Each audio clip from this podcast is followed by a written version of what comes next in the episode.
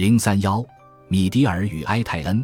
米迪尔将自己打扮得光彩照人，他精心梳理了金色的长发，还戴上了细细的金色发箍，身穿紫色长衣。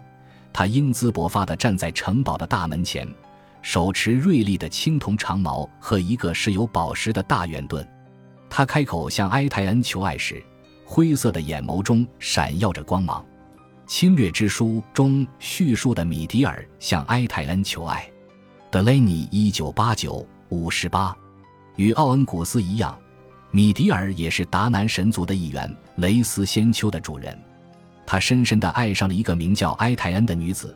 埃泰恩是个凡人，但他拥有一些超自然的能力，如可以哼唱着帮助米迪尔入眠，以及当敌人靠近的时候提前向他发出警告。米迪尔的妻子富阿夫纳奇极为嫉妒他的新恋人，在一次愤怒的报复心爆发时，他在埃泰恩身上下了一个咒语，将他先后变成了一泓清水和一只紫色的飞虫。然而，这仍然不能平息富阿夫纳奇的愤怒，于是他又召唤了一阵风，将埃泰恩变成的飞虫吹得无影无踪。然而，此时。恋人的守护神灵奥恩古斯出手援救了这个可怜的被变了形的女子，将她藏到了伯恩河畔自己的宫殿里。富阿弗纳奇的诅咒效力很强，奥恩古斯拼尽全力想撤销它，但还是只成功了一半。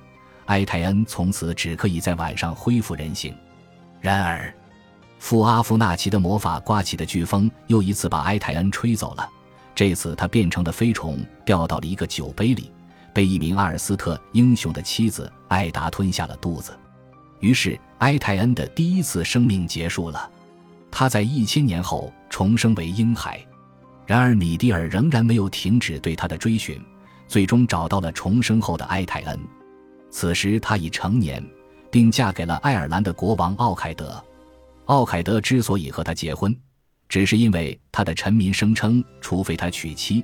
否则就拒绝遵守他的税收政策。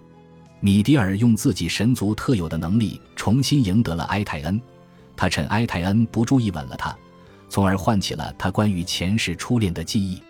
于是他们一起逃出了国王位于塔拉的宫廷，像奥恩古斯和凯雅一样，这对幸福的恋人也是变成天鹅飞走的。米迪尔和埃泰恩的故事充满了神性和魔法的元素，变形。长寿和重生都是超自然事物的标志，时机的巧合使形体变化成为可能。萨温节是一段不存在的时间，此时秩序崩解，混沌当道。